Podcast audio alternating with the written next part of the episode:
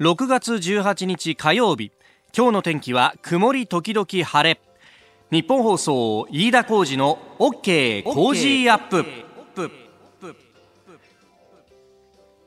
朝6時を過ぎました。おはようございます。ニッポン放送アナウンサーの飯田浩司です。おはようございます。ニッポン放送アナウンサーの新行市佳です。ニッポン放送飯田浩司の OK Cozy Up。この後8時まで生放送です。見ましたか？何をですか？あの夜にさ、はい。昨日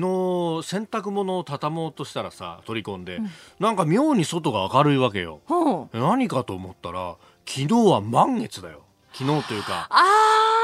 今はもうすでにね太陽がさんさんと昇ってますけれども、はい。昨日の夜から今日の明け方にかけてっていうのはなんかストロベリームーンという満月だったと。あー見逃しちゃっいや確かにねなんかバカに明るくってたはあ。すごい明るかったんだよ。ストロベリームーンって言うんですね。そう、うん。でなんだこれと思って、はい。ウェザーニュースさんで調べたらですねなんかあのアメリカの先住民の方々がえー季節を把握するために各月の満月に名前をつけていたと。でこの6月っていうのはいちごの収穫の時期なのでストロベリームーンと呼んでて。へーなるほどね。あそういうことなんですね。ねえ、うん。いやーでもそうあのー今日ね朝朝いつもあの同じタクシーの運転手さんに送ってもらうんだけど、でそしたらいつも季節の話とか全然しないおっさん2人でさあの客の僕もそうだし、なんだけど「いやー井田さん今日はなんか月がすごい綺麗ですね」なんつって「おなんかバカに風流な話しますね」なんつったら。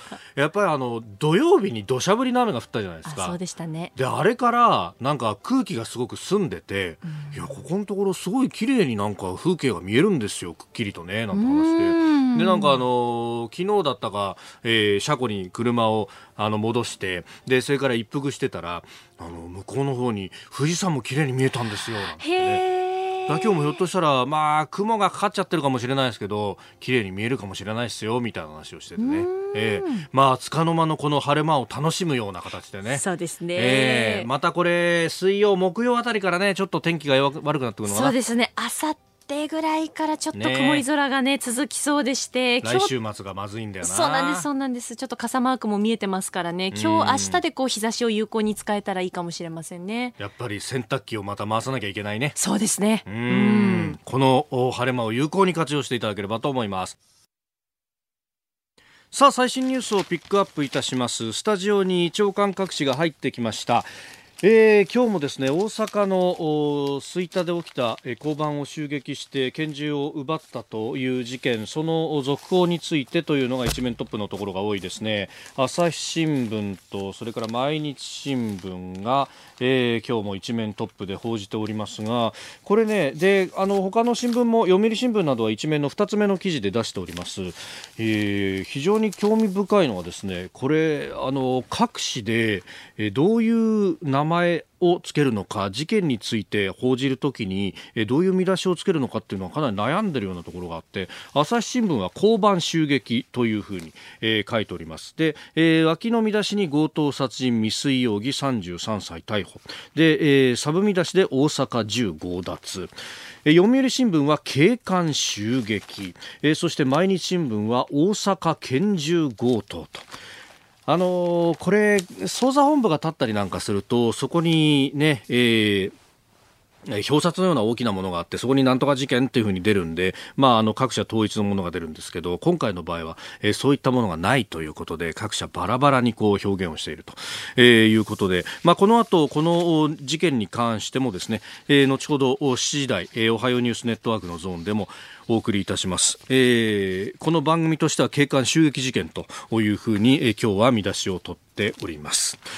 えーそれから大阪と言いますと大阪北部地震から1年が経ったということでそれについての記事というのも出てますね。あの先ほど朝ぼら県の中でも紹介してましたけれどもこの、まあ、かなりね、えーここら辺は大阪の、まあ、いわゆるベッドタウンというところ枚方であったり高槻であったりとかいうあたりというのは、まあ、あの住宅街も多いというところだったんですがその被害を受けた住宅5万7348棟と、えー総務省消防庁のまとめではあったんですけれども、えーそのほとんどが被災者生活再建支援法の対象外の一部損壊だったと、えーいうこともあって、えー、修理が完了した家屋が、まあ、自力でやんなきゃなんないということもあるんで、えー、なかなか進んでないじゃないかと、えー、行政何をやってるんだと、まあ、そういったあ論調で、まあ、毎日新聞などもね、これおそらく昨日の夕刊だと思いますけれども、書いていたりとか、えー、します。で、一方で、読売新聞の方は今日の社会面のところで、えー、修理家屋完了の家屋は24%止まりなんだけど自治体がいろいろ独自に補助制度を出してるんだがこの利用が低調であると、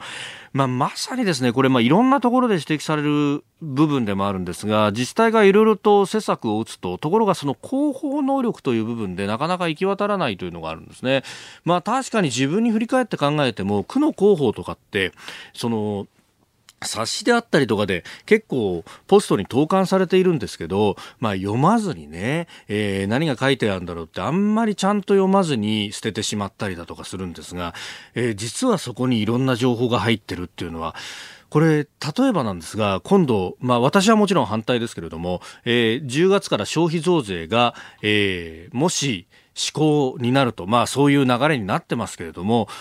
なった場合には、その負担というか、まあ痛みの軽減としてですね、いろんな施策が打たれるということが決まっております。例えばポイントの還元とかもあるんですが、その一つにですね、自治体独自に、えー、買い物券のようなですね、こうものを、まあ商品券のようなものを出して、で、それにプレミアムがついてると。例えば1万円出したら、えー、1万、えー、2000円分の商品券がやってくるみたいなやつがあって、ってそうそういうのの案内って実はあの区の広報とかに書いてあったりするんですよでその区の広報を見るとこれはその商店街だとかに行って、えー、まず申請のハガキを出さなきゃいけませんと。お、そうかと。商店街とか、あと近所の、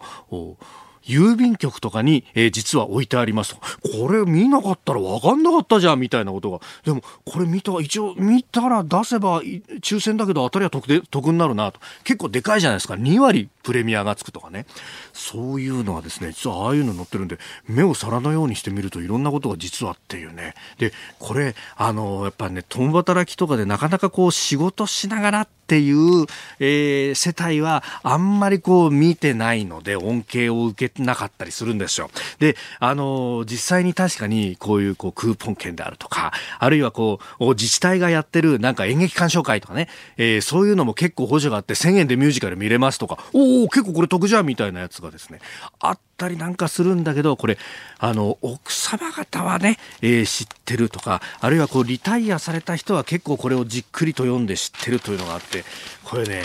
えー、実はああいうところも休日とかに貯めといて、ちょっと見るだけでも、だいぶ得になったりなんかするというのは、まあ、でそういう癖がついてる人はこういう自治体が例えば災害があった時の補助する情報なんかもいち早く手に入れたりなんかすることができるというですね。こういうのはちょっと癖につけておくといいのかもしれないと、まあ、あ大阪地震から1年いろんなことを思うなと、まあ、あとお、まあ詳しくは触れませんけれども尖閣周辺に中国が、調査船を出してきたと、外務省は極めて遺憾というまた遺憾法をぶっ放しているわけですけれども遺憾だけで終わんのかという話です。でこれの問題点はですねこれはあの調査船がですねワイヤーのようなものを海中に伸ばして日本の排他的経済水域の中でやってたということなんですがこれは本当に第一歩に過ぎません。同じことを3、4年前にもっと前かな。南シナ海でやっていて、あの時は石油の調査だと言っていたんですが、その後何が起こったかということを思い起こしてみてください。えー、その後ですね、えー、南シナ海の岩を埋め立てて島だと言い張って、そこに軍事基地を作って3000メーターの滑走路を作って、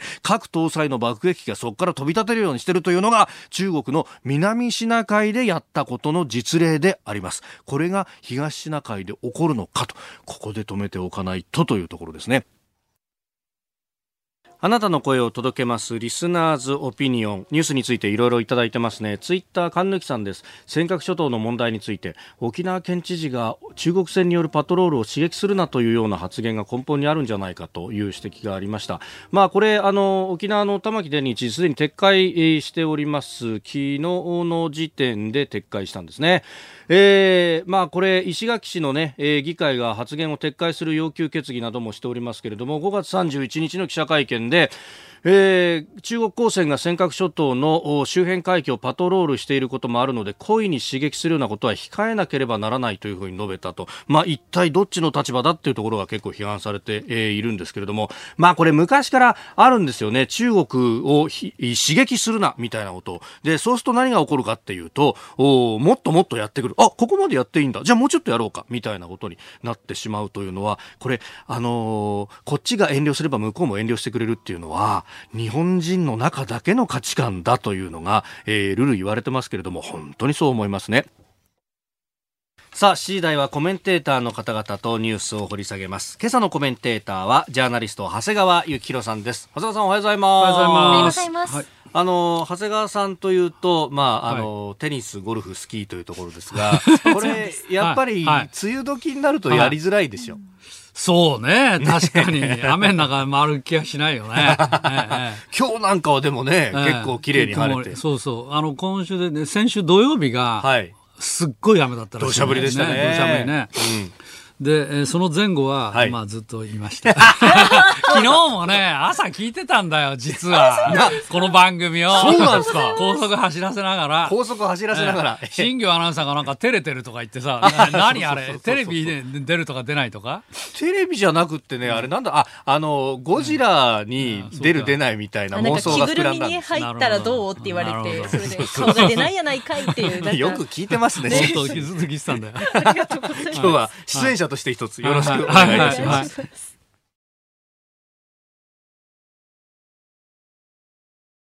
6月18日火曜日時刻は朝7時を過ぎました改めましておはようございます日本放送アナウンサーの飯田浩二ですおはようございます。日本放送アナウンサーの新業一華です。あなたと一緒にニュースを考える飯田浩二の OK 工事アップ。7時台はコメンテーターの方々とニュースを掘り下げてまいります。今朝のコメンテーター、ジャーナリスト、長谷川幸宏さんです。長谷川さん、おはようございます。おはようございます。長谷川さんには番組エンディングまでお付き合いいただきます。では、最初のニュース、こちらです。中国の習近平国家主席初訪朝へ。中国共産党は17日習近平国家主席が今月20日から21日の日程で北朝鮮を公式訪問すると発表しました。習近平国家主席の訪朝は2013年の就任以来初めてということで中国の国家主席の訪朝は14年ぶりとなります。えー、今月末大阪で行われる G20 の首脳会議を意識していると見られると報道されていますが、うん、長谷川さんどうまあもちろんこれは当然首脳会議を意識していると思いますよ。はい、でまあ一言で言えばあの俺は金正恩と仲良しなんだぜと、うんうん、もっと言えば金正恩コントロールできるのは俺だけだぜと、はい、でトランプさんどうすんのと私を大事にした方がいいよっていうことでしょ、うんうんうんうん、だと思うけど、はいあの問題は、じゃあだからといって、習近平国家主席がですね、ええ、そのズバリ言えば、北朝鮮側につくのか、うん、それともアメリカ側につくのか、はい、そこの腹を決めないと、これ、そもそも初訪朝っていうことにはならない。かったと思います。うん、で北、金正恩側につくってことはどういうことかといえば、はい、まあ、要するに制裁を緩和する方向でちょっと前向きに考えようかとい。うようなこと、まあ、それは兼ねて中国、ロシアは制裁緩和をしようと、うん、要するに一応核実験場爆破したりしたんだからそれから実験も中止してるんだから、はい、だからまあそれに見合って、えー、制裁緩和だっていうことはまあ表向き言ってましたよね。うん、でもしその話をね詰めてじゃあ中国としてはこれだけ緩和しますよって言ったら金正恩はもちろん大喜び、はい、その代わりそれはトランプ大統領、アメリカを敵に回すっていう話になりますよね。うん、でそうすると、うん、それでなくても貿易摩擦で喧嘩してるわけだから、はい、ますます米中関係は対立関係に入っていくということになりますね。うん、で逆に、逆にいやあの金正恩をコントロールできるのは俺様だけなんですっていうことを見せるために、はい、前向きに説得するっていうことになるとですよ例えば非核化、えー、あるいはなどなどの話でね、うん、となるとこれは今度金正恩の側が「お前何しに来たんだよ」と。という話になるわけだよ。当然そうなりますよね。なるなる、うん、なるでしょ、ええ、だからそこのところを腹が決まらないと、はい、こういう話にはならない。で私は腹を決めたんだと思います。でどどっち側につくかって言ったら、うん、おそらくですねこれ金正恩側につくつまり制裁緩和の話を前向きにちょっとサインを出すと、はい、それっぽく、はい、っていうことではないのかなと。もしそうだとすると、大阪 G20 では、あそれでなくても貿易摩擦でガチンコだったわけなので、はい、ますます米中関係があ悪化していくということですけど、まあ、それはもう覚悟の上だっっていうことなんじゃないのかなと。なるほど。私には見えるんですけどね。えー、まあねその辺米中の貿易についての話だって、結構妥結に近いところまで行ったというような報道もあったんですが、あの劉鶴という副首相がまとめてきて、ところが土壇場でそれを習近平氏が、俺の責任でこれはやらないっていうふうに。つまりねこの判断は、はい、あのうん対米関係ないし対朝関係というふうに見るよりかは、はい、むしろ、うん、あの国内の問題つまり習近平の潜在的なライバルたくさんいるわけですよね。はい、でこの人たちに対して、やっぱりうん自分がやるんだとこの路線で行くんだっていうことを示さないと、はい、足元が揺らぐ。実はもう習近平体制ってね結構あの景気が悪化してますから。うん足元が揺らぐ兆候が見えつつあるんじゃないのっていうふうに見えていて、はい、それがつまり対米融和派。ええ、簡単に言うと国内の対米融和お前やりすぎだよそこそもそもと。譲りすぎだと。譲りいやいや、うん、あのー、喧嘩をししすぎだと、はい、まだそんなに力ついてないんだから、ええ、アメリカとの喧嘩は先送りすべきだったんだよという、はい、この対米融和派、はい、対対習近平路線で、あの対米強硬派俺たちはもう世界一をねナンバーワンの座を目指せるというふうに自信を深めて、はい、えー、ガチンコの大喧嘩に打って出たと。というそこの対米強硬派強硬派対融和派でどっちにつくかっていうのがあの習近平氏としては当然問われてるわけですよね。はい、で私はあの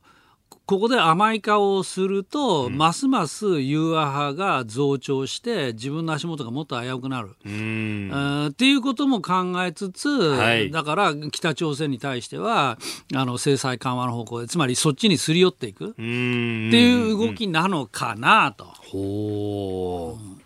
まあそれが G20 でどうどうなるか。なるかですね、だって、はい、まあ、中国としては切れるカードがないですからね、これぐらいしか。おはようニュースネットワーク。東京有楽町日本放送キーステーションに全国のラジオ局21局を結んでお届けいたします時刻は7時11分を過ぎました。おはようございます。日本放送アナウンサーの飯田浩二です。今朝のコメンテーターはジャーナリストの長谷川幸宏さん。取り上げるニュースはこちらです。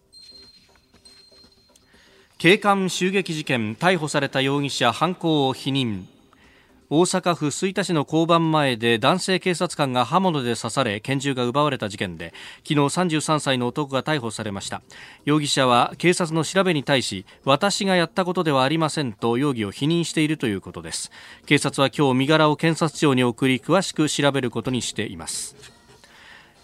えー、飯森裕次郎容疑者33歳、うん、2級の精神障害者保健福祉手帳を持っていたということであります。うんあのー、まあ、何せ大阪 G20 直前ですから、はい、これはまあ、あの早く捕まって、まあ、よかったですよね。それからまあこれ、この方、私のやったことではありませんって言ってたって、そ、ね,、の寝てたあの丸太のベンチ、えー、えー、みたいなものの下に銃はい、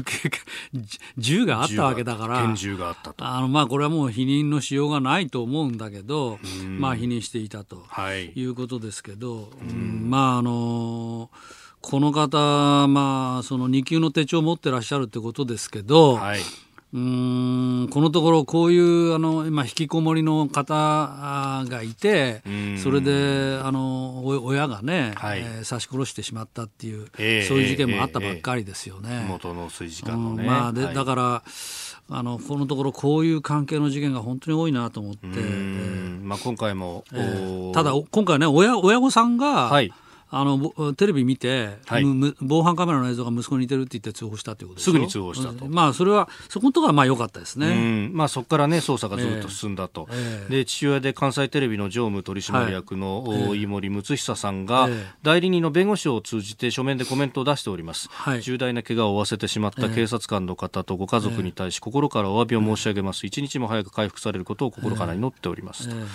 まあ、あの多くの方々不安に感じさせて大変申し訳ないと、もう続けている、この潤さん26歳スポーツマンだそうですね。そうですよね、えー、ぜひ早く回復していただきたいと思います、ね、はい、えでは続いてこちらです。トランプ大統領が G20 で中国の習近平氏に対し香港デモについて問題提起へアメリカのポンペオ国務長官は16日 FOX ニュースの報道番組に出演し香港で起きた逃亡犯条例改正案に抗議するデモ隊と警官隊の衝突についてトランプ大統領が今月下旬大阪で開催される G20 首脳会議の場で中国の習近平国家主席に問題提起すると明らかにしました。まあ、トランプ大統領は常日頃積極的に人権を擁護してきたということで、うん、まあ、香港で起きていることに注視しているというふうに述べているということです、うん、まあ、中国側は内政干渉だと言ってますが。言ってますけど、うん、あのトランプ政権は昨年10月4日の例のペンス副大統領の、はい、あの演説、あの中で人権問題についてやっぱり相当コメントしてたんですよね。えええ、あの新疆ウイグルのイスラム教徒たちはい、まあ、国連調査と100万人もう政治犯に収容所に入れている、まあ、中国側はこれは労働の教育の場だということを言ってますけど、まあ、それがイスラム教徒、それからチベットの仏教徒の焼身自殺が相次いだ問題。はい。それからキリスト教と、キリスト教教会を要するに、まあ、地下教会があったわけですけど、はい、まあ、これを迫害してるじゃないかと、まあ、その流れそ、その流れで見れば、確かにトランプ大統領があの常日頃積極的に人権擁護してるっていうのは、うん、まあ、確かにそうだよねと、はい、でもこのタイミングで香港でもやるとこれはもちろん中国が相当過敏に反応するんじゃないかなと思いますね。でそこで先ほどの話ですけどやあの先ほどの流れと一緒ですけどつまり米中対決において、はい、アメリカ側は相当要するに戦線を拡大するっていうことがここに来てかなり明らかになりつつありますよね。はい、でこの問題は人権の問題、えー、それからあああのこの間、ちょっと前に6月1日だったと思いますけど、シンガポールで開かれた、はい、あの例のシャングリラ会合、はい、あそこでは要するに安全保障の問題で、うん、これ、自由を守る陣営と、はい、独裁者が抑圧していく体制と、うん、まあ、世界をそれぞれ覇権を目指してるわけだけど、どっちが勝つんだっていう、こういう戦いなんだっていうことを、国防総省の報告書、おおよびシャナハンあの国防省あの長官代行が言ってる、はい、つまり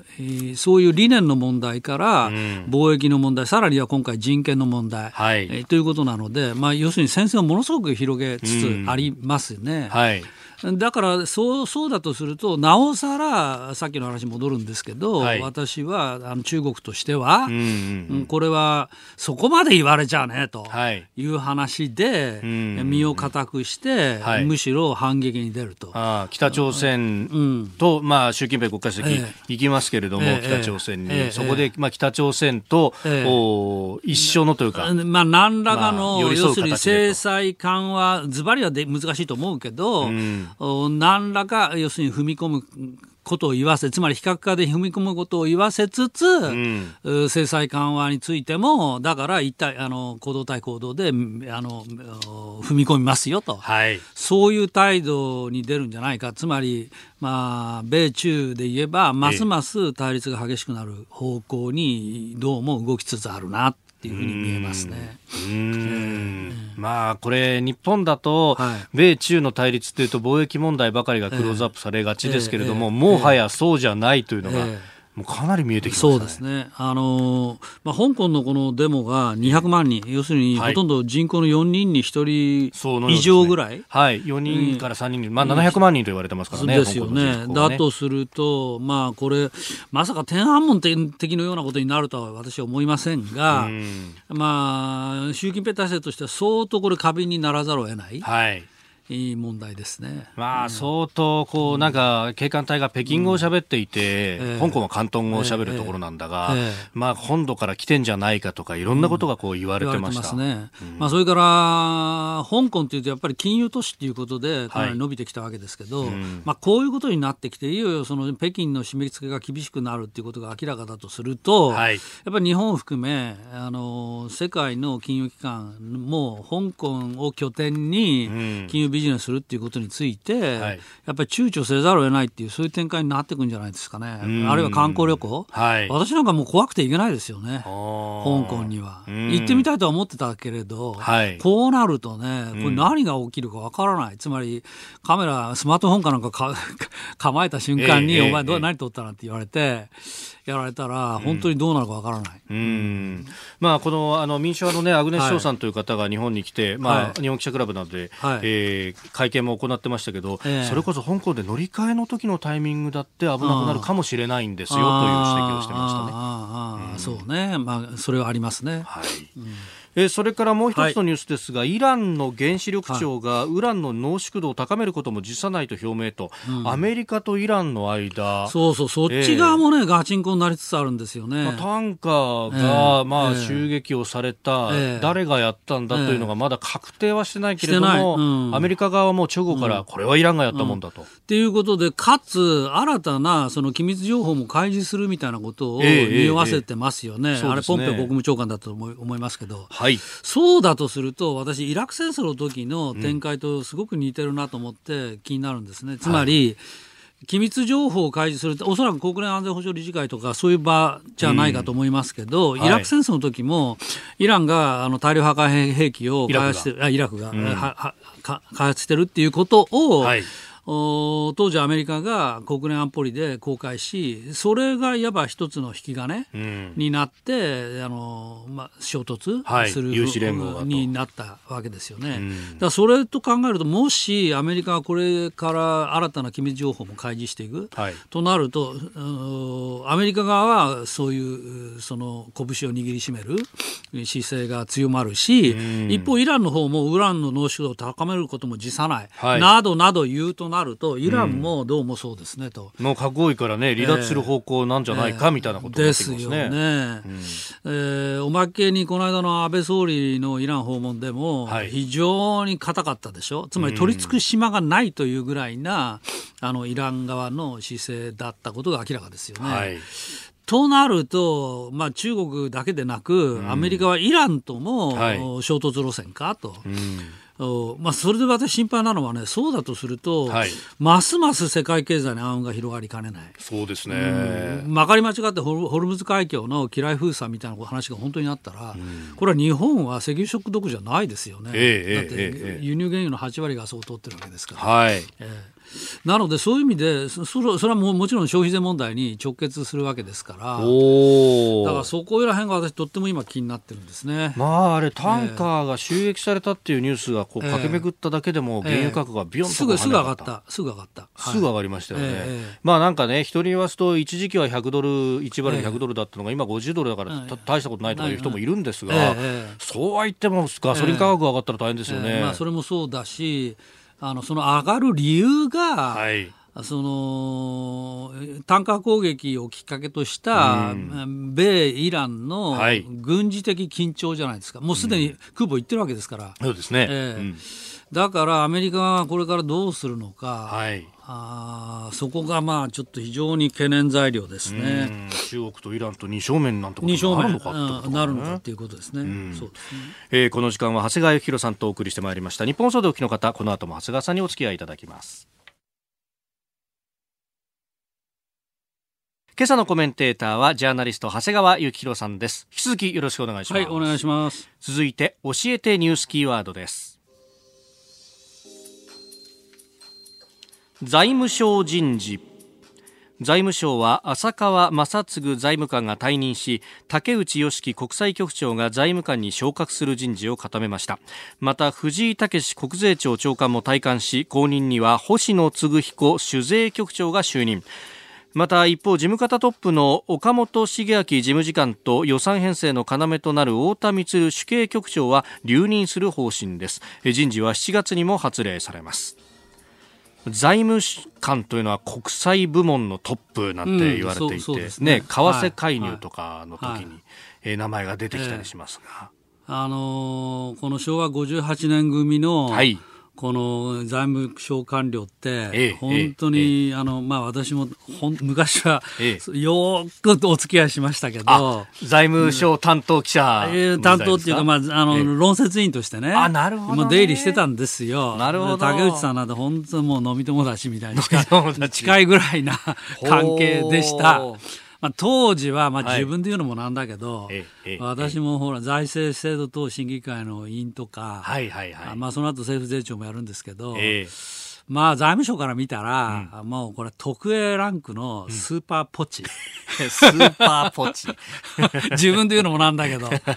あの、まあそんな感じだったんで、もうほとんど仲間同然みたいな。なるほど。ことでしたね、昔は。今回ね、なんかあの報道を見ると、昭和58年入省組が、この事務次官もそうだし。そう、いっぱいあるんですよ。あの、事務次官岡本さんでしょ？はい。それから例のあの盛り土問題の時に国あの答弁の巧みさであの話題呼んだ太田さんでしょ？あああ、それは何でも、それはいくら何でもって答弁したからね。それそれそれそれ。えー、それでその58年組に竹内さんも、まあいらっしゃるわけですよ。そうなんですか。えー、ちょっと待って、今なんかすごいね、ペーパーの音が聞こえますけど。ペーパー、これ何持ってるんですか？このペーパーね。はいこれね、ええ、じゃあまあ本邦初公開だなこれ。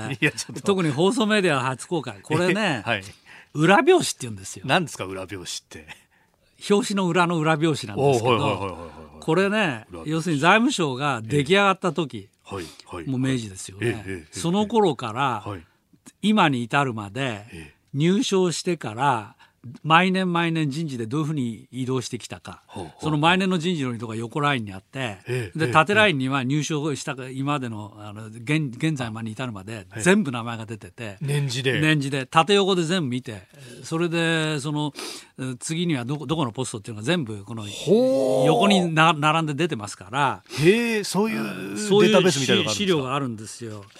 だからね例えば、えーと、岡本さん今の時間、はい、これ主計局の調査が始まって調査課調査課長がそれから金融庁行って金融庁金融庁金融庁。それからイギリスのチャタムハウスに留学し、はいそれからなんだあ輸入の主任官それからまたあの主政に戻る主刑に戻るっていうね。はこれちょっと紙に印刷しきれないんですけど。これ1年ごとにどこにいるかっていうのが全部出てるんですね、はい。はい、でこれをこれを見ているとね、はいはい、要するに次の時間は誰かなってのもう大体分かっちゃうわけ。ポストが決まってるから。あそのルートみたいなものが。そうそうそう。だから竹内さんとこの浅川現財務官の関係で言ったら、はい、浅川さんの後ろをそっくりずっと竹内さんが歩いてますんで、ええだから竹内はこれもややがて財務官だよねなってことはもうとっくに分かっちゃうわけですよ。これやっぱり前任国際局長やってると、えー、当然そこから財務官にみたいな流れもあるし実はその国際局長のはるか手前でもっともっと前、ね、もっとずっと前主計官の時に何を担当してた主計官かと、はい、これ例えば通算なんかの当時通算なんかの予算だったと思いますけど、はい、それとか酒税の調査関係とか、はい、要するにあの浅川さんがやったポストを、えー、その後すぐ竹竹内さんがずっと走ってるわけですよ。だその頃がもう課長時代からそれがもう明らかなんでなるほど。これはもうこういうことだよねっていうのはもう分かっちゃうわけ。っていうのがそのネタ本がこのいわば裏表紙でありこれちなみにどういうもんかというとこれ役所の正式な文書じゃなく歴代のあの若手の役人がずっとこのそれをね手手で手作業で作っていくんですよ。これ今たまたまちょっと印刷してもらいましたけど、はい、本物本物はこれエクセルファイルでっていうのは印刷できないから。要するに縦横が大きすぎちゃってた多分畳何畳分もあると思うけど。でもこれがこう出回ってですね、しかも優秀な人でないとこれが手に入らないと。あそうなんですか。そうそうそう。で私がある時役所担当でね、あのうろうろしてる時にね、まあ、裏表紙がどうのこうのとか言ってね、あの課長と喋ってるでしょ、はい、だから課長はそれ持ってるわけだ。私も持ってるわけだ、うん、隣の補佐は持ってないわけだ、うん、そうあれ長谷川さんそれ持ってらっしゃるんですか？とかあ持ってるよって言ってそれちょっと一部いただけないでしょうか？いやあげられない。あげられない。あげられない。ほうこれこれをだから手に入れてる課長補佐は大体優秀だあなるほど。出世していくと。そうそうそう、ね、全然お前もう関係ないっていうのは手に入らないっていう、ええ、はあ。えー、今日のキーワード財務省人事でした。バカな話だったなえー、ここで一つニュースが入ってきました。あ昨日の夜ですね中国四川省宜賓市で、えー、起きたマグニチュード6.0の地震ですが中国メディアによると地元政府は18日、えー、死者が11人負傷者が122人になったと明らかにしました、まあ、かつてね四川大地震というのがあった時には、はい、その建築の脆さ、はい、ずさんさ、ねえ。ー、指摘されましたが、まあ、今回がそれがどうなったのかっていうのはまだ全く見えてこない上に、うん、まあ外国の報道機関はこれ入れないんですよね。そうですね。うん。四川省やっぱここなかなか地震が多いところなんだね。そうなんですよね。ええー、今回マグニチュード6.0で、でね、まあこれだけの被害だと。まあ、気がかりなところです。はい。お送りしております日本放送飯田浩二の OK 工事アップ。お相手は私日本放送アナウンサー飯田浩二と。新業一華がお送りしています。今朝のコメンテーターはジャーナリスト長谷川幸宏さんです。長谷川さん引き続きよろしくお願いします、はい、お願いします。続いてはここだけニューススクープアップです。この時間最後のニュースを。スクープアップ!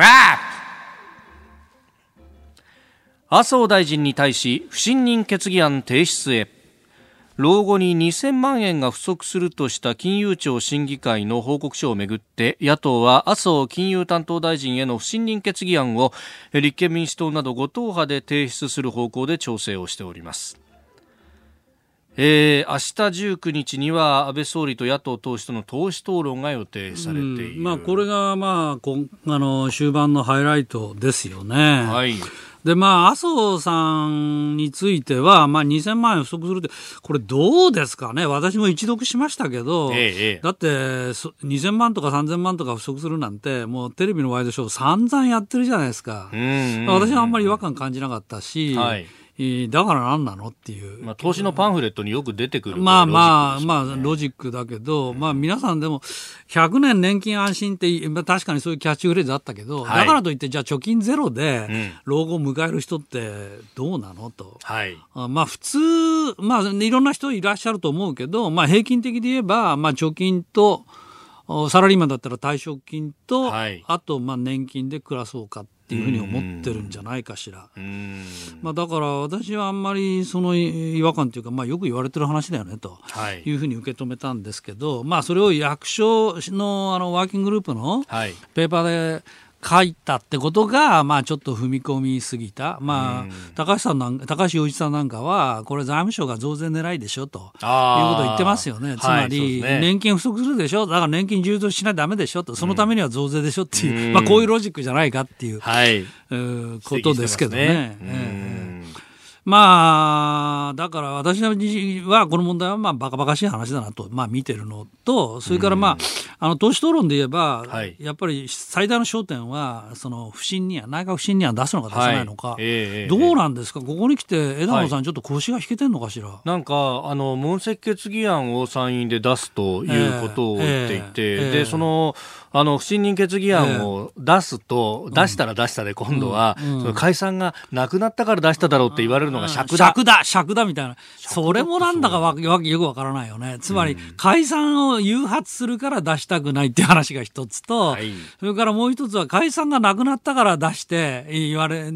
つまり解散が怖いんだろうって言われるのが気に食わないっていう。まあよくわかんないけど、これはまあ野党としてはどうなんですかね。他の野党の皆さんは当然野党である以上、はい、内閣が認めず解散をやらせて政権奪取を目指そうっていうのがまあ建前なんだから、はい、まあ、だからそのあたりが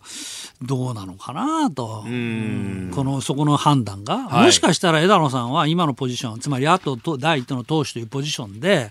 十分居心地がいいから、まあ、この場でいいよと。っていうふうにも見えなくもないなと。はい、うん。まあ、国民民主党の玉木さんなんかは、えー、まあ、あの出すべきだと思うけれども、えー、まあ、野党第一党がこれは判断することだからね、えー、と、もうボールを投げてるような感じ、まあ、多くのケースは大体通常国会の終盤は出して、はい、与党は粛々とそれを否決し、はい、でおしまいと、うんうんうん、まあ、今回も萩生田さん、まあ、粛々と否決したいと言って、まあ、これが普通ですよね、えーちょっと前に、あの菅官房長官が解散の大義になりうるというふうにこう踏み込んだ。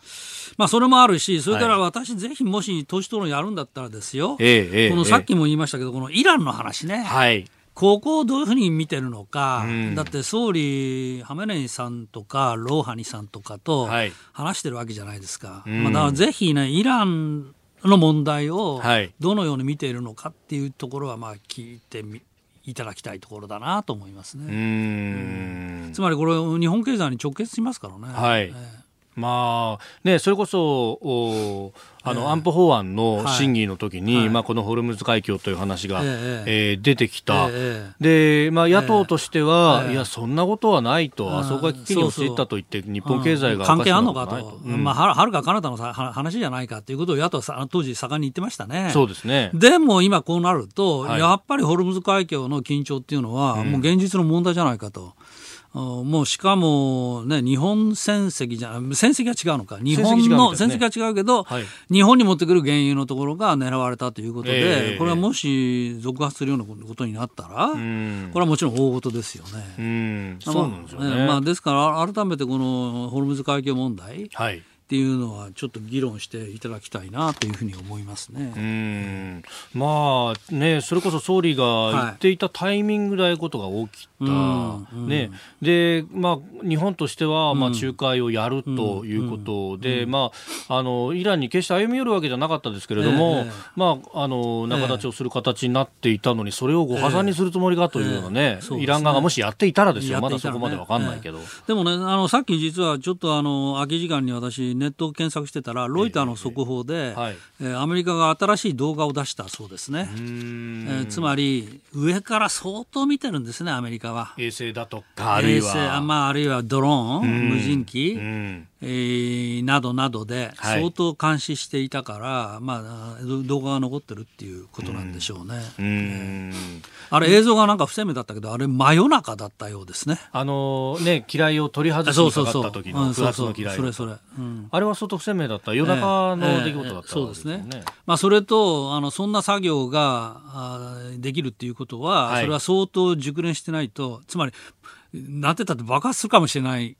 ものでしょ、ええ、だから磁石でついてたものを外せ簡単に外してパッと短時間ではい、だから、えあの公開最初に公開された映像全体見てるとその作業が一連の作業は全部出てますよね。非常に短い間でパッパッパッと手際よくやってると、はい、だからっていうことなんでしょうけど、えまあ他にも例えば音声とかいろんなもの持ってんじゃないのかなっていう気がしますけどね。アメリカは。うん、えー、まあそうすると、まあ限りなくイランなのかと。なのかと。いうことになると、今度じゃどの意図が？どの意図、だからそれは、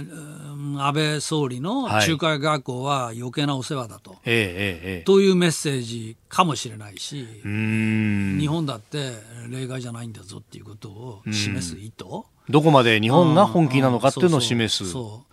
ただね、そこはまあ真相は藪の中ですね、もっかね。そうですね。まあ、あるいは、こうね、えー、瀬戸際外交をやるところがよく使うのが、妥協する直前はかなり強く出てみると。その可能性とかも考えると、もう分かんないじゃ分からない。本当に。まさにそこを国会の議論の場で、そうですね、どういうふうに見ているのか、だってまあ総理はあのイラン訪問の報告を大統領に直接やっているわけですから、今、一時情報を完全に持ってらっしゃるわけでしょ。まあ、野党はですからや、野党はどうも国内の話ばかり、金融庁の話はどうでもいいから、そっちを聞いてもらいたいな。えー、麻生大臣に対し不信任決議案提出へというニュースから、まあ、明日の党首討論の展望までお話しいただきました、はい、えー、このコーナー含めポッドキャスト YouTube ラジコタイムフリーでも配信していきます。番組ホームページをご覧くださいさあ今年7月15日月曜海の日に日本放送は65歳の誕生日を迎えます、えー、そこでこの日は朝5時からおよそ17時間の特別番組日本放送開局記念日スペシャルおかげさまで65周年あなたとロックゴーを、えー、お送りいたします、えー、私だもですねあの夕方から夜にかけての最後の部分を担当いたします、はい、えー、テーマはズバリ私と日本放送メッセージをお待ちしております。で、えー、メールアドレスがいつもの番組アドレスとは違いましてえー、数字で65アットマーク 1242.com 65アットマーク 1242.com 65は半角数字です、えー、いただいた私と日本放送のメッセージ番組の中でご紹介させていただきます。抽選で日本放送の記念品も当たります、えー、ご応募お待ちしております。あなたの声を届けますリスナーズオピニオン。メールいろいろいただいてますね、えー、こちら瀬戸谷優なぎさん香港のデモについて、うん、えー、今回の問題を見解を述べた日本の政党あったでしょうか、うん、えー、日本国内でも支援集会はあったようですが国会議員が参加した形跡も見当たりません。なぜなんでしょうかと、うん、まあ、これ与野党ともにそういった声明であるとか出てない、ね、まあ、官房長官会見であの質問されて、はい、まあ、注視しているということでしょうけど、これ G20 で絶対取り上げられますね。あトランプはそうですし、そうですよね、他の国もこの香港の議論、うんはい、まあ、するんじゃないのかな、うん、それからまあ香港だけにとどまらず、はい、もしかしたら台湾、台湾についても相当今、あのこれを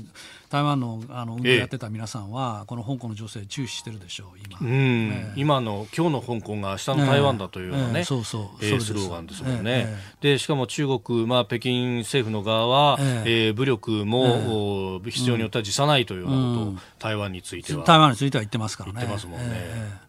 ー、だから、この大阪 G20、そういう意味では、ものすごくネタたくさんですね、はい、貿易摩擦、香港でも、イラン問題、はい、えー、などなど。